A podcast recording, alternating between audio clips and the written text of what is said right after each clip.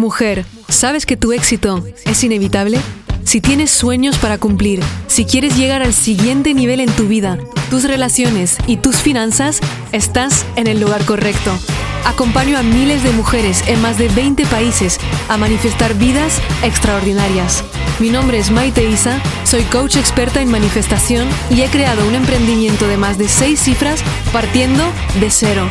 Mi obsesión es darte todas las herramientas, la inspiración y la transformación que necesitas para crear una vida de abundancia ilimitada. ¿Estás lista?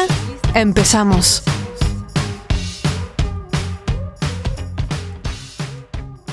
Hola querida, ¿cómo estás? Qué bueno tenerte de nuevo aquí para un episodio más de Tu éxito es inevitable. Bienvenida. La vamos a pasar genial en este episodio como siempre y quiero empezar por un mensaje de gracias.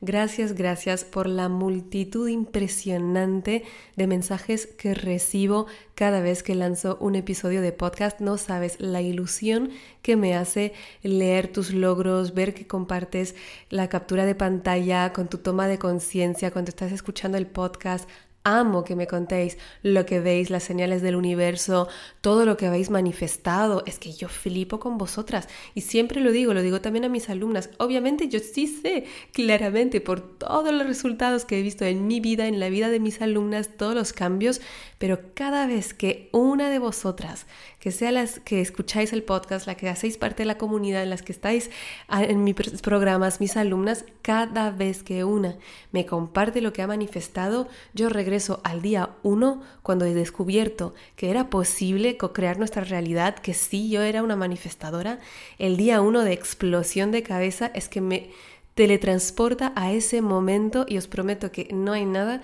que me hace tan feliz como ver vuestros éxitos.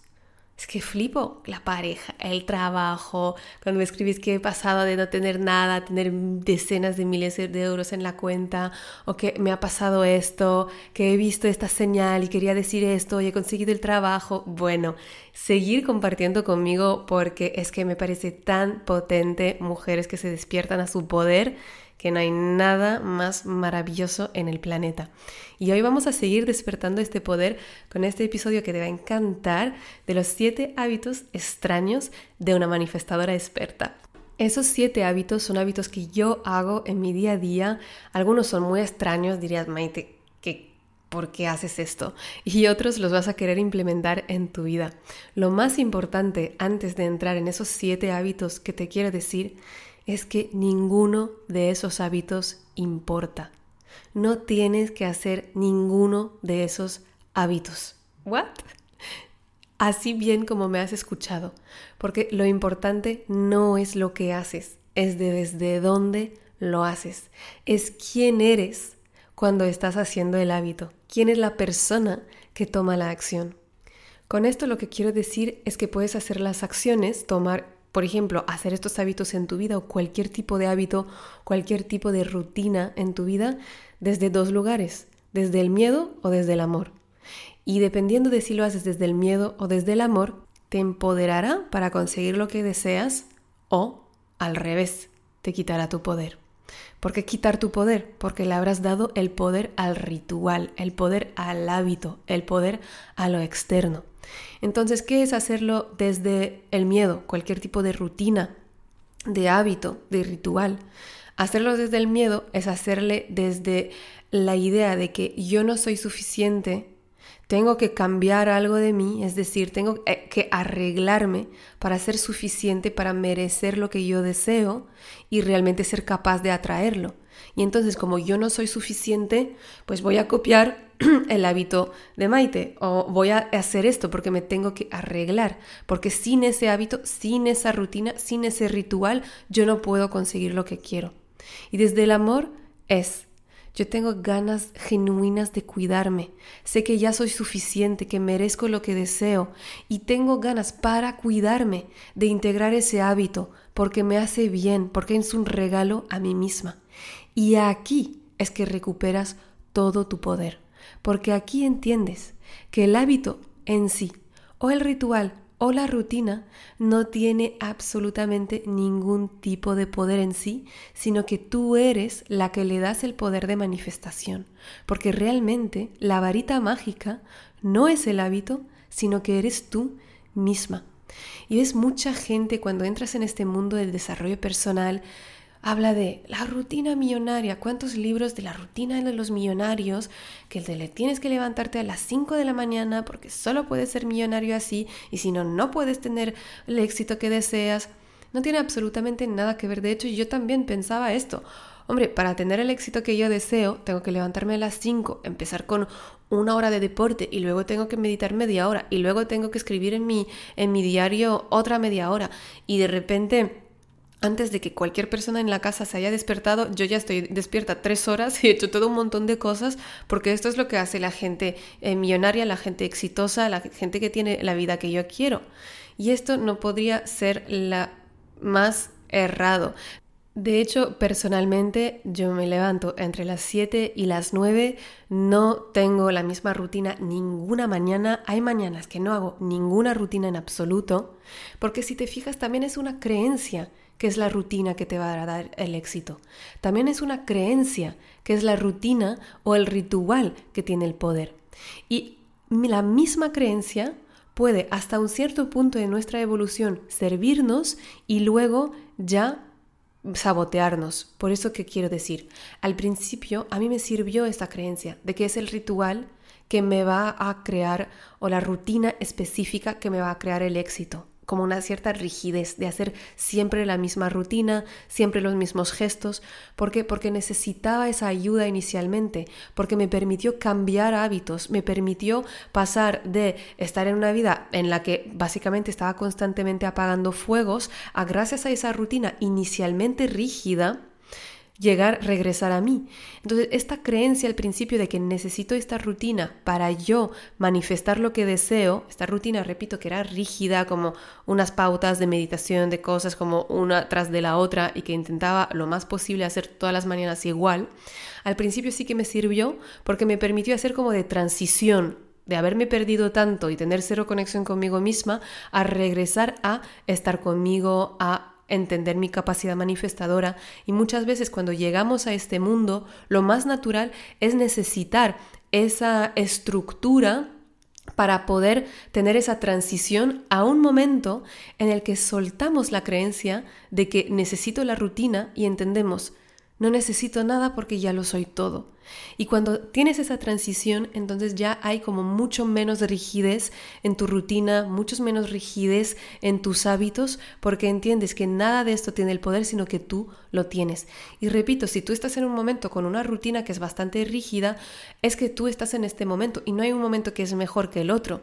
Ya te digo, tú sabrás y entenderás, y puede ser que esté a, raíz de este episodio, el momento en el que digas, mm, esta creencia de que la rutina así rígida que tengo es lo único que me puede traer el éxito, tal vez ahora lo puedo cuestionar y ahora tal vez entiendo que esto ha sido una transición y que ahora me puedo abrir a ser más compasiva conmigo misma, a tener una rutina que va fluyendo más con cómo me siento, con cómo vivo, con lo que tengo ganas de hacer y que no es porque un millonario está haciendo esta rutina que yo tengo que hacerla igual. De hecho, en Manifestaro trabajamos una rutina manifestadora, pero está profundamente adaptada a cada una de las alumnas para lo que le va bien a ella. Y eso es también un punto importante que cuando una persona te vende una rutina, te vende unos eh, hábitos rígidos, la mente crítica se tiene que despertar. Porque tienes siempre que pensar que esta persona no eres tú. Y muchas veces damos nuestra autoridad, nuestro poder a figuras de autoridad, que percibimos figuras de autoridad. Y hoy percibimos demasiado fácil a las personas como figuras de autoridad. Por poco que tenga 10.000 followers en Instagram, ya es una figura de autoridad, o que nos guste lo que esté diciendo, ya es una figura de autoridad. Y pensamos, esto como hace ella, yo lo tengo que hacer yo también. Y ahí es cuando empezamos a hacer cosas que a veces no están alineadas con nosotras, porque tú eres diferente que yo, eres diferente que tu vecina, eres diferente que tu compañera manifestadora que tiene otros trucos. Y la soberanía personal ocurre y empieza cuando entiendes que puedes aplicar lo que tú ves, que sea hábitos, rutinas, consejos, a lo que es sano para ti, lo que te dicta tu intuición.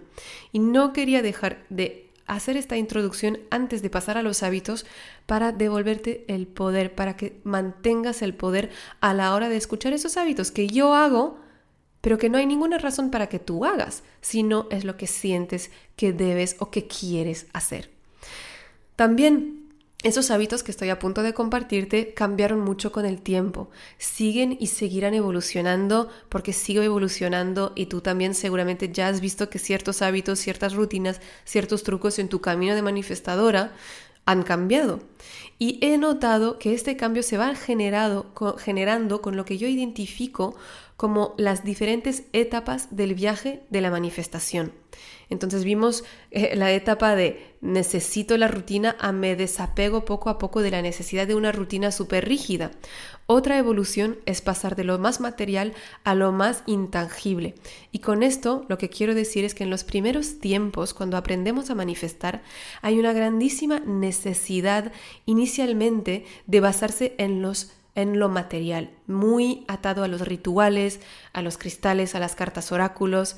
Al principio de mi viaje solo quería estar en tiendas esotéricas, oler las velas, estar en la energía de la tienda, leer los mensajes de los oráculos, hablar con la vendedora, entender los símbolos de cada piedra. Y era como toda mi atención era hacia ahí, que si te fijas sigue siendo hacia, hacia lo externo, pero sin embargo es buenísimo porque nos permite tener una ancla en el mundo físico para llegar al mundo espiritual. Y esa ancla es necesaria porque vivimos en un mundo físico y muchas veces es difícil al principio tener esa conexión tan clara con, nuestra parte superior, nuestra parte espiritual, sin esas anclas del mundo físico. Así que bienvenidos sea los oráculos. A mí me permitieron tener un camino mucho más fácil y tenía unas rutinas y unos hábitos que giraban en torno a esos, esas herramientas externas me tiro las cartas, me tiraba las cartas cada día, por ejemplo, para tener la carta del día y leer un mensaje, que fueran los mensajes de los ángeles, o dependiendo de las cartas oráculos, tienes diferentes tipos de mensaje para saber cuál era el mensaje del día, luego cuál era el mensaje del mes. Me aprendí todas las significaciones de las cartas de tarot, me tiraba muchísimo el tarot para ayuda en la toma de decisiones estaba rodeada de ese simbolismo material para poder anclarme en lo espiritual. Y ahí me volví, en un cierto modo, hasta dependiente ¿no? de estas herramientas porque necesitaba la validación de esas herramientas para poder em, sentirme conectada con el espíritu, con la, con la grandeza, con la diosa, Dios o como lo quieras llamar. Y hay mucho esto que se llama este ego espiritual que estamos entrando inicialmente desde un punto que es muy material. O tú ves, de hecho, que la espiritualidad es un enorme mercado realmente de, de, miles de cositas que puedes comprar para sentirte espiritual. Y ya te digo que desde en los primeros momentos es algo que a mí me parece fundamental personalmente y luego poco a poco, mientras vas evolucionando, es como que te desprendes de la necesidad de esas herramientas físicas porque ya entiendes que la herramienta eres tú y poco a poco te vas desprendiendo de la necesidad de tirar las cartas todos los días o de estar chequeando cualquier decisión con el péndulo. Y ya te digo, con mi piso Mira, y chequeé en el episodio anterior o hace dos episodios, chequeé con el péndulo, pero no era desde la necesidad, era como, ay, venga, lo vamos a hacer, que no lo había hecho en varios meses. Entonces, mientras más evolucionas, más te desprendes de la necesidad de esas cosas materiales, por lo que mis hábitos se han vuelto desde lo más eh, material a lo más intangible, que si hubiera hecho este episodio hace dos años, habría sido toda tira de cartas, muchas más cosas, eh, mucho más ritualísticas de cierta forma. Ok, entonces, ya te estoy haciendo una, una, intro de 15 minutos, me vas a decir, tía, ¿cuándo me vas a dar estos putos hábitos? Por favor, pues vamos allá. El hábito número uno es cuestionarlo todo constantemente. Cuestionarlo todo constantemente. Muchas veces digo que la calidad de tu vida depende de la calidad de tus interpretaciones o de las preguntas que te hagas. Cuando alguien me dice que algo no es posible, que esto no es realista, me pregunto, ¿según quién? ¿Según quién es difícil encontrar pareja? ¿Según quién? ¿Quién ha escrito un, libro de las reglas de la vida? No creo que haya ningún libro de instrucción que haya caído del cielo y que nos diga cómo de difícil tiene que ser la vida o cuánto dinero puedes ganar o qué es la pareja que puedes atraer porque tienes tal físico. Yo no he visto este libro. Así que si no hay este libro de instrucciones que se aplica a siempre, yo siempre voy a cuestionar, ¿quién? ¿Según quién? aunque sea una figura de autoridad. Y si tú te fijas, toda la primera introducción que he hecho de este episodio viene de ese hábito. Número uno, que es cuestionarlo todo. Empecé a cuestionar, ¿en serio tengo que despertarme a las 5 para ser millonaria? ¿En serio tengo que hacer esto para poder tener el éxito que quiero? ¿En serio? Que si no leo las cartas, pues no me voy a poder conectar tanto con mi intuición. ¿What? Claro que no. Y muchas veces me acuerdo, de hecho, una vez con una alumna mía en, en Manifiéstalo, que estaba emprendiendo y algunos amigos suyos que habían emprendido le daban todo tipo de consejos, que no deberías estar haciendo esto, que te va a ir mal, que esto es muy difícil. Y le pregunté, ¿qué tal va en el emprendimiento de tus amigos? Y estaba como, pues les fue muy difícil. ¿Y les está yendo bien? Mm, no tanto. Vale, ¿están en el lugar donde tú quieres estar? No. Entonces, ¿por qué tomas sus consejos? O sus críticas. Yo tengo un mantra que es no aceptar las críticas de las personas de las que no aceptaría los consejos y no aceptar los consejos de personas que no viven en la realidad que yo deseo. Parece categórico y obviamente si una persona desde el amor te da un consejo que sientes que te empodera, obviamente que lo puedes tomar. Pero todos los consejos que van a ser de que la vida es difícil, que las cosas no pueden ir como tú quieras, que tienes que tener cuidado. Básicamente hay gente que tiene la creencia base de que el mundo es hostil y si escuchas este tipo de personas para los consejos, pues muy difícil que te vaya bien. Todo es una creencia, todo. Lo que no es realista es simplemente algo que está fuera de los límites de la mente de la otra persona, que juzga lo que tú dices o lo que tú quieres de no realista. Lo que no es realista para alguien puede ser perfectamente realista para ti. Cada vez que tienes una información, tienes una conversación, tienes un consejo que no sientes que te empodera, que no sientes que te mueve hacia tu objetivo, cuestiónalo, cuestiónalo todo. El hábito número dos es que no me tomo nada personalmente. Este necesita un poco de práctica, pero vas a entender, cuando digo nada, son tanto las críticas como los piropos, los cumplidos o cualquier mensaje que podría hacer que mi ego se creyera mucho. Y como te decía al principio del episodio, es alucinante el número de mensajes de gratitud que recibo. Ya esto te hablé del principio del episodio solo acerca del podcast, pero ya ni te digo de mis alumnas, que si tú me escuchas, te agradezco tanto por tu confianza. Y en las redes sociales que me escribís todo lo que habéis manifestado, tantos mensajes que recibo de Maite, me has cambiado la vida, gracias a ti he pasado de no tener nada en la cuenta a tener decenas de miles de euros, me he podido mudar a este país, la ansiedad se ha ido, he encontrado la pareja de mis sueños, he encontrado mi misión en la vida. O sea que son todas cosas tan maravillosas que aquí sería muy fácil para el ego pensar, ay, qué guay que soy, mira cuántas vidas cambio, soy demasiado guay. Y eso es muy peligroso. Es muy peligroso porque si me siento más cuando la gente me agradece o me hace cumplidos o reconoce mi valor, entonces me sentiré también menos cuando la gente no lo haga. ¿Ves? Cuando nos movemos para llegar a, a esa validación externa, entonces nuestra vida se va a volver en un baile constante entre la búsqueda de la validación externa y el huir de la crítica. Entre búsqueda de validación externa, huida de la crítica. Estoy bailando constantemente y cuando estoy bailando constantemente entre los dos, ¿qué ocurre? Que yo no estoy conmigo misma que avanzo como una ciega, como estoy, si fuera ciega, intentando imaginar qué es lo que quieren los demás que yo haga e imagínate qué vulnerabilidad crea en ti. Porque si luego yo hago, actúo en función de lo que yo creo que hagan, pero luego no me dan ese reconocimiento, ¿cómo me siento? Pero cuando yo actúo desde lo que es alineado para mí y que si recibo todos esos mensajes de gratitud, no es que me siento más guay, es que yo me alegro por ti, por ti, porque yo soy tu espejo. Entonces, como yo soy tu espejo, todo lo que ves en mí es lo que estás empezando a ver en ti. Y me alegro por ti, porque si yo puedo con mi contenido en alguna forma servirte en tu vida, es mérito tuyo, porque tú lo tuviste que aplicar. Porque yo puedo hablar todo lo que quiera, todo el día, si tú no aplicas, si no te, no te abres, si no tienes la valentía, el valor de tomar acción, de cambiar lo que no te va, de ir a por lo que quieres, yo no sirvo de nada. Entonces, entender que todo el mérito es tuyo y no es minimizar lo que yo hago. Sin embargo, entender que yo lo hago porque es lo que es alineado para mí, no para recoger frutos de validación. Y entonces esto me libera del miedo a la crítica. Y cuando me libero del miedo a la crítica, entonces puedo ser verdadera, puedo ser auténtica.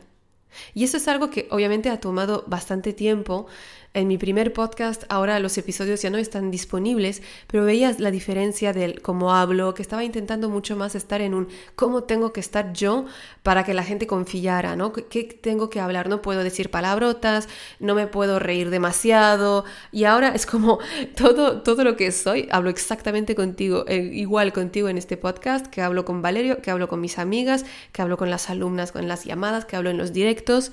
Y obviamente a cierta persona le molesta, pero como no hago lo que hago para buscar validación, como ya no estoy haciendo esto desde el baile entre buscar validación y huir de la crítica, entonces el poder es mío. El poder es mío y de nadie más en mi vida. El hábito número 3, que esto es súper divertido, es súper friki, vivo en un arco iris. ¿What?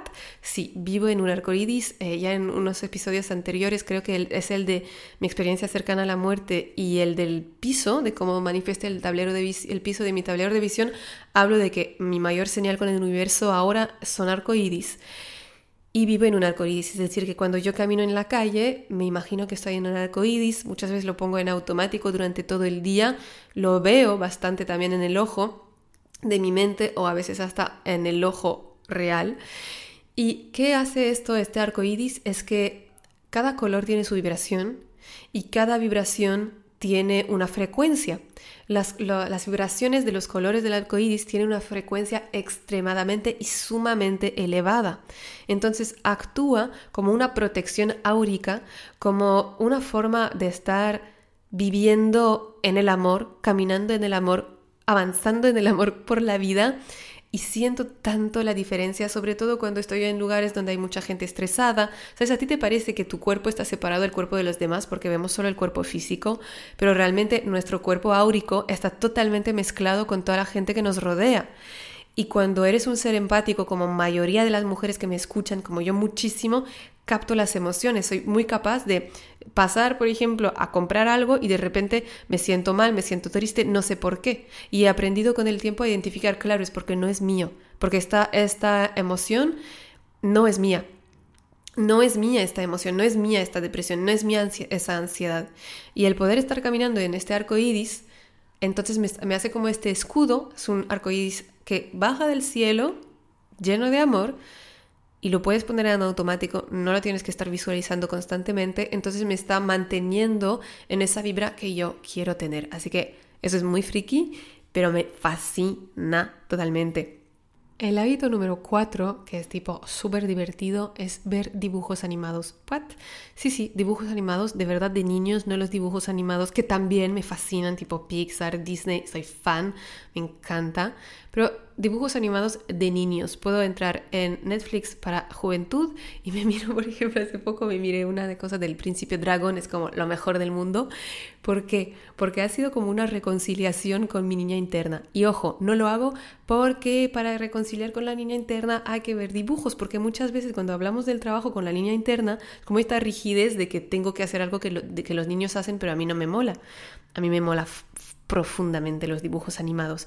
Y era como una reconciliación de que cuando yo tenía 15 años, 16 años, yo quería seguir viendo los dibujos animados los pequeños.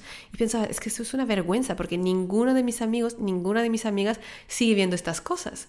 Y era como este rechazo a esta parte de mí, que es una forma de ser, es una cosa que hace parte de lo que soy. Y este trabajo, esta evolución de amar todo lo que soy, también con las cosas que parecen ridículas, es Un trabajo de merecimiento es una evolución hasta el hacia el sentirte completa que catapulta, que maximiza tu capacidad manifestadora, porque cuando tú piensas lo que te impide manifestar muchas veces es sentir que no eres suficiente, que no eres válida, que no eres bastante buena, y el aceptar, tía, a mí me encantan los dibujos animados, me la paso genial y los veré hasta el día de mi muerte. Entonces, este es un hábito que obviamente no es que lo hago todos los días, lo hago de vez en cuando, pero cuando lo hago me la paso absolutamente genial. Y muchas veces también cuando queremos apagar la mente, entre comillas, ¿no? Que se dice, pues imaginamos, eh, vemos una serie que muchas veces la, la serie para adultos también parecen súper violentas o hay cosas como, bueno, niño, fácil, te vas a ese mundo de la niñez, de tu niño interior, que al final es él que tiene toda la capacidad de manifestación. Así que este es un hábito mío. Obviamente no lo tienes que implementar, pero que quería compartirlo contigo. Hábito 5. Celebro logros que aún no ocurrieron. Vivo mitad en la realidad, mitad en lo imaginario. ¿Por qué? Porque tu mente subconsciente no tiene ni idea de la diferencia entre lo real y lo imaginario. Esa es una de las leyes fundamentales de la mente subconsciente que para ella lo que es verdad para ti es verdad para ella. Por eso cuando vemos una película nos ponemos a llorar cuando sabemos que el actor no ha muerto de verdad, pero igual estás llorando. Entonces, ¿qué pasa? Porque tu mente subconsciente es ese niño interno y ese niño interno se lo toma todo como si fuera real. Así que cuando tú celebras un logro antes de que haya acontecido, tu mente subconsciente dice, ah, ah, claro, esto lo tengo, lo tengo ya. Y como es adentro, es afuera. Entonces, cuando adentro crees que lo tienes ya afuera va a ocurrir mucho más rápido. Puedes celebrar este nuevo trabajo. Y fíjate cómo en la en la vida, en la sociedad, este, eh, esta superstición que es como si tú celebras algo antes de tenerlo, pues no va a ocurrir.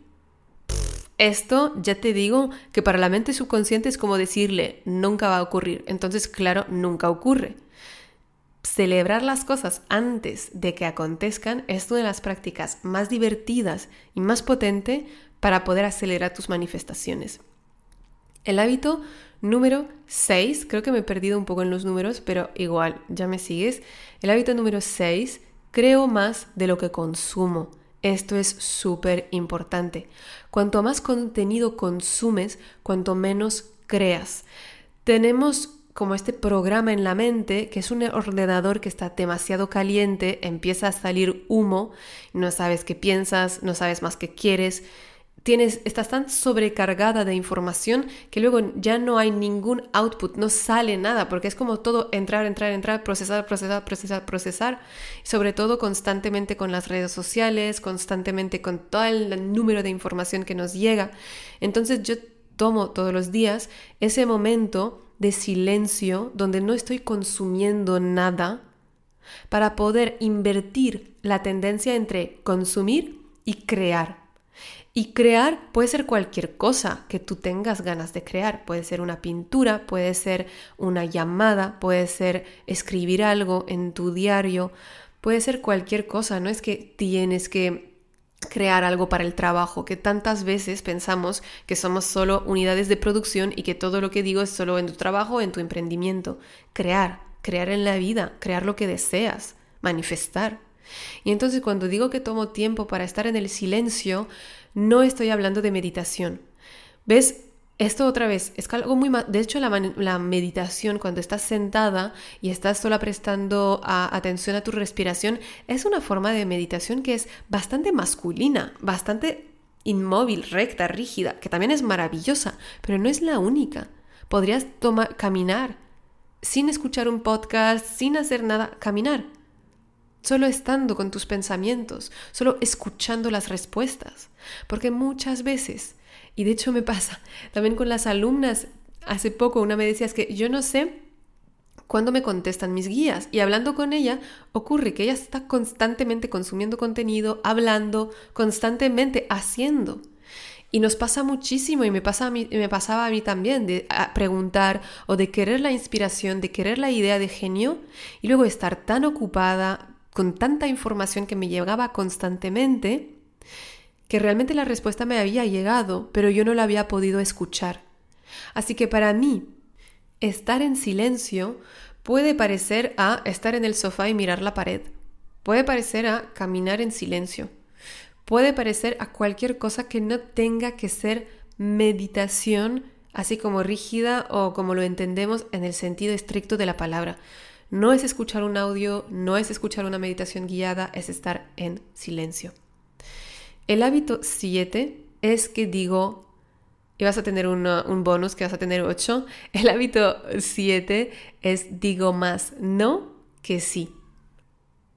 Eh, hay una palabra en inglés que me fascina, es if it's not a fuck yes, it's a hell no. Es decir, si no siento con todo mi ser que es un sí, entonces es un no. Y me llegan muchísimas invitaciones para darte un ejemplo a directos, a colaboraciones, bundles, congresos. Y seguramente, y la mayoría de las veces digo no, no es porque me siento superior, no es porque soy borde, aunque muchas veces seguramente parezco desagradecida o con un ego porque no digo que sí, que a veces hay influencers muy grandes que me invitan, me pasó dos o tres veces y dije, mm, no. Y claro, me daba miedo decir que no al principio, porque ¿quién eres, tía, para decirle que no a esta mujer? Joder, o sea, ¿quieres matar tu carrera o qué, qué pasa contigo? Pero era como confiar en que cuando yo digo que sí a algo que no es alineado, lo que digo que no, es a lo que sí es alineado para mí. Porque cuando digo que sí por miedo a algo que siento que no es para mí, digo que no a que sí confío que lo mejor está por llegar, que sí confío que lo que realmente quiero me está llegando. Cuando dices que sí a algo, siempre dices que no a otra cosa. Y cuando digo que sí a algo que no es para mí, digo que no a lo que sí es para mí. Y sí que requiere confianza para saber que esa creencia base que yo tengo, que me he machacado en la mente y que la puedes integrar también, que lo mejor siempre está por venir. Y está bien decir que no, aunque para otros parezca una super oportunidad, aunque tu ego dice deberías, si sientes que no te enciende, no le estás haciendo ni un favor a la persona que te propuso la oportunidad de decir que sí. En mi caso, en este caso de compartir con un congreso, era como, es que no lo siento, no lo siento, o no es el momento, o no siento el llamado hacia esto, o es un momento en el que quiero proteger mi energía, o mi energía está en otra cosa, me encantaría hacerlo, pero realmente quiero enfocarme totalmente a eso. De hecho, durante, ahora que hice Eres un imán para el dinero, que estuve creando todo el programa durante dos meses, me vinieron propuestas que parecían muy interesantes, pero mi prioridad era con mis alumnas y siempre lo será en ediciones. Entonces, ¿qué ocurre? Que dije, no, porque yo quiero decir que sí a otra cosa.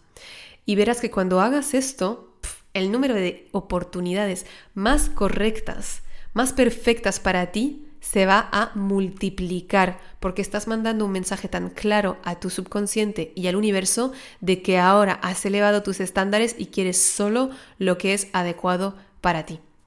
Y el último hábito bonus es aprender constantemente. Me pongo constantemente en una postura en la que no sé nada.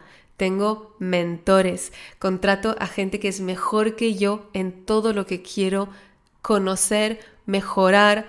Una de las sensaciones que más me fascinan es esa sensación de humildad, de no sé nada, enséñame, soy principiante, quiero aprender de ti, muéstrame lo que sabes.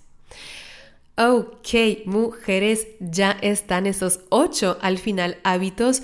Por favor, ya sabes, etiquétame cuando escuches el podcast. Amo conectar contigo. Quiero saber de ti. Quiero saber cuál es el hábito que tú vas a implementar. Si hay uno que ya estabas haciendo, si hay uno que te pareció raro o que dices, ok, lo voy a probar, si te has reconocido en algo que he comunicado, quiero, quiero, quiero saber de ti. Obviamente, manda este episodio a las mujeres de tu vida que necesitamos todas saber cómo manifestar nuestra mejor vida. Te mando un mega abrazo y nos vemos en el siguiente episodio. Muchísimas gracias por escuchar este episodio. Si te encantó lo que escuchaste y quieres más, puedes descargar el audio de los tres pasos para manifestar todos tus sueños gratuitamente en mi página web maiteisa.com. También, si lo sientes, déjame una reseña en iTunes y no te olvides de conectar conmigo en mi Instagram a maite-isa.